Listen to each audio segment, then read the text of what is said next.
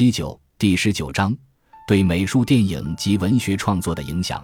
克莱的片子一向重视运用光影，光影的离奇变换把观众带入迷人的梦境。在上述两部片子中，克莱把光影的变换应用得更加纯熟，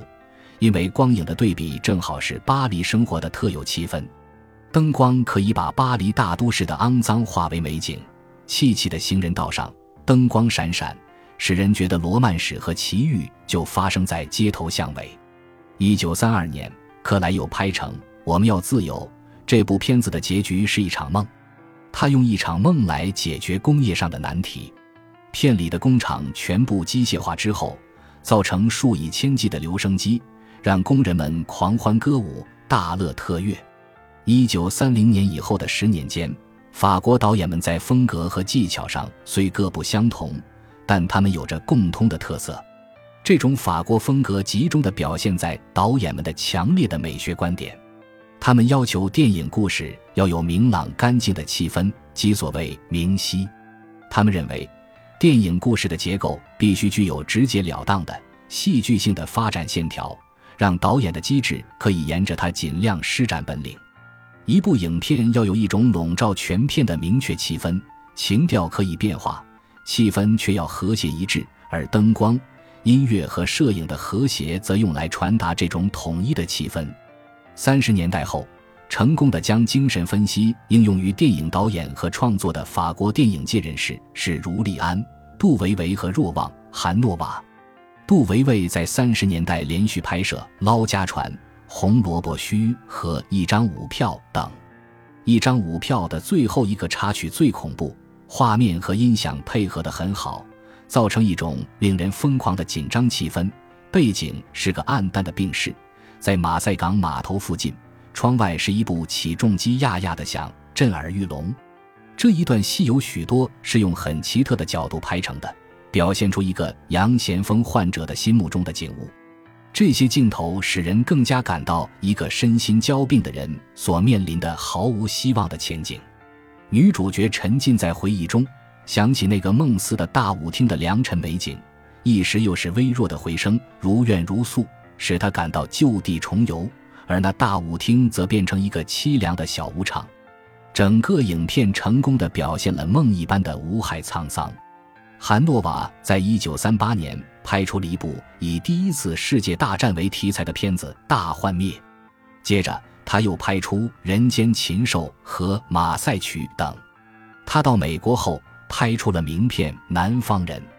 继法国导演之后，英、美两国的导演们也开始用精神分析的理论指导电影导演工作。其中最成功的有英国的阿尔弗雷德·希治格，他后来到美国去；罗兰士·奥利花、贝希尔、莱特、汉弗莱、珍宁斯和美国的刘易士·迈尔斯东、罗兰·布劳恩、莫文·里洛伊、法兰克·卡普拉、约翰·福特、普列斯顿。史特吉斯、弗里兹朗、霍华特·霍克斯等人。希治格原来在耶稣会学校读书，学的是工程绘图。他在英国一个制片厂工作，最初被派导演一部叫《博索》的片子。希治格在这部片子中采用日常生活中的戏剧性来制造紧张气氛。他的这种特有的技巧后来一直保持下来，使希治格被誉为紧张大师。他在三十年代一连拍摄了三部以实事做背景的间谍惊险片，《三十九梯》《夫人失踪》和《外国记者》。在这些片子中，希治格很熟练地应用弗洛伊德的精神分析学理论，高度地施展想象力。在《三十九梯》中，有一个女人发现男人尸体的镜头，银幕上现出那女人张开口大声惊呼。但是我们却听见火车头的吼声，接着又看见一列火车驶进一个山洞。希治阁用这种方法加强了恐怖的印象，同时又把观众一直带到下一景去，加快了戏的速度。一九四五年，罗斯福死了，战争也结束了，美国的政局和美国人的道德情况发生了急剧的变化，合理活的情形也大变了。合理活的新救主艾里克。庄士敦一上台就发表他的施政方针，要合理活把美国的活动实际的反映在电影里，就像这个活动是真实一样。也就是说，无论是善行或丑行都不用删改。于是，合理活就如法炮制起来。首先表现的是心理片，更恰当说是恐怖心理片。这些影片描写的都是催眠者、酒徒、精神病者或心理变态的人的冒险和经历，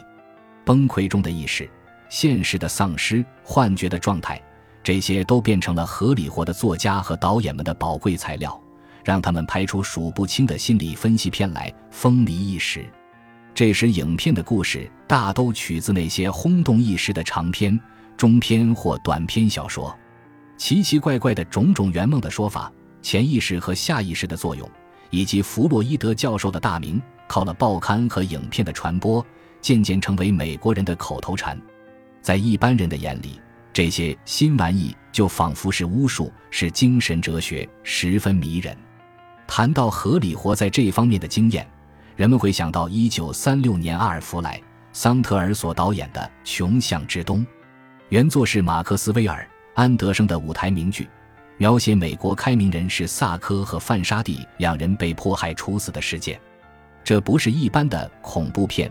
但对非法迫害的罪行描写的极有戏剧性，可说是心理片的前驱。至于1939年查尔斯·威德所导演的，走投无路，就几乎完完全全地把精神分析学用电影形象直接表达出来。这部片的基本情节是：一个暴徒被警察追赶，他躲进一个精神分析学家的家中，宣称要开枪杀出去。心理分析学家看出他是被噩梦迷住了，马上对他进行心理分析，让他想起那时他成为杀人者的一段童年经历。等警察最后赶到时，这暴徒明白了一切。已经没气力拉动枪撤了。一九四五年前后，恐怖心理片纷纷出笼。弗里兹·朗拍出了《窗中妇人》和《猩红街》，从奥地利到荷里活的作家兼导演威廉·威尔德拍出了《双重保险》，奥托·卜利明格拍出了《劳拉·希治格》拍出了《疑云》和《蛊惑》，罗巴·西奥德玛拍出了《哑女节》，迈尔斯东拍出了《古怪的爱情》。在西志格所导演的《蛊惑》里，一位疯子管理疯人院，疯子本人是主角。片里的梦境是所谓超现实派的，并且是大名鼎鼎的超现实派画家萨尔瓦多·达利设计的。一九四六年，西志格又在河里活拍出《别网情冤》，也是一部以精神病为题材的片子。接着，西志格又拍出《电话情杀案》等恐怖片。使恐怖片成为了第二次世界大战后风行于影坛的主要片类。美国作家海明威也写了一些以杀人、恐吓为题材的电影故事。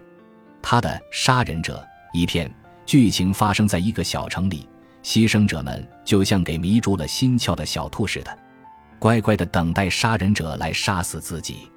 最后，那个杀人者以非人的残暴结果了片里的主角。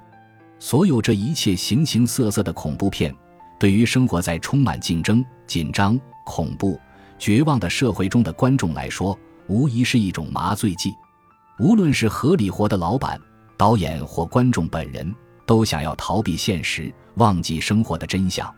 制片家们想把生活的现实问题都归罪于心理，要观众相信，这些暴力现象都不是社会出了毛病之后造成的。而仅仅是心里有毛病的人们干出来的，他们把精神分析加以歪曲的结果，使观众以为科学乃是神话，世界无非是神秘的天地，生活是与自然、社会和历史的法则毫无关系的。既然一切都是原始的心理和远古的潜意识在起作用，因此，影片里所描写的社会悲剧并不是社会的悲剧，只是心理的悲剧而已。杀人放火。强奸、迫害，都被说成为原始意识或压抑情欲的爆发、死亡本能的体现。四十年代末，法国导演们在时装家克里斯蒂安·迪奥的启示下，依据弗洛伊德的理论创立所谓新潮派。接着，在五十年代末和六十年代初，又发展成为新浪漫派。这一派的代表人物有法国名导演弗兰斯·德鲁福德、埃里克·罗莫尔、珍勒克。戈达、克劳德、沙伯勒和雅克·李维德等人。目前，许多美国电影都更深入地接触到社会与人性的冲突问题，如表现越南战争的电影《猎鹿者》和《荣归》，反对和污染的《中国并发症》，接触人权问题的《午夜快车》等，都被看成是战争后遗症与人性冲突的结果。但正是这些影片，也同样受到弗洛伊德精神分析学理论的投影的影响。《午夜快车》中的男主角终于抑制不住潜意识的爆发，疯狂地亲口咬下他所切齿痛恨的土耳其狱吏的喉咙。同时，影片还表现了牢狱中犯人的同性恋等性变态的情景。这些影片经三千多名美国影艺学院会员的投票而获得1979年奥斯卡金像奖。虽不能完全反映美国人的心理状况。但也反映一部分人对战争创伤、现代科学所产生的消极作用及人权问题的关注。美国的电影导演们巧妙地用心理分析方法表现出一般美国人的心理动向，使影片具有深刻的社会性，发生了广泛的感染力。由于精神分析学在医学以外的广阔领域的进展和渗透，弗洛伊德的确已成为了当代社会的富有影响的人物。他的精神分析学在文学艺术领域所引起的波动，在近半个多世纪以来一直没有停息过，一直在发展着。感谢您的收听，本集已经播讲完毕。喜欢请订阅专辑，关注主播主页，更多精彩内容等着你。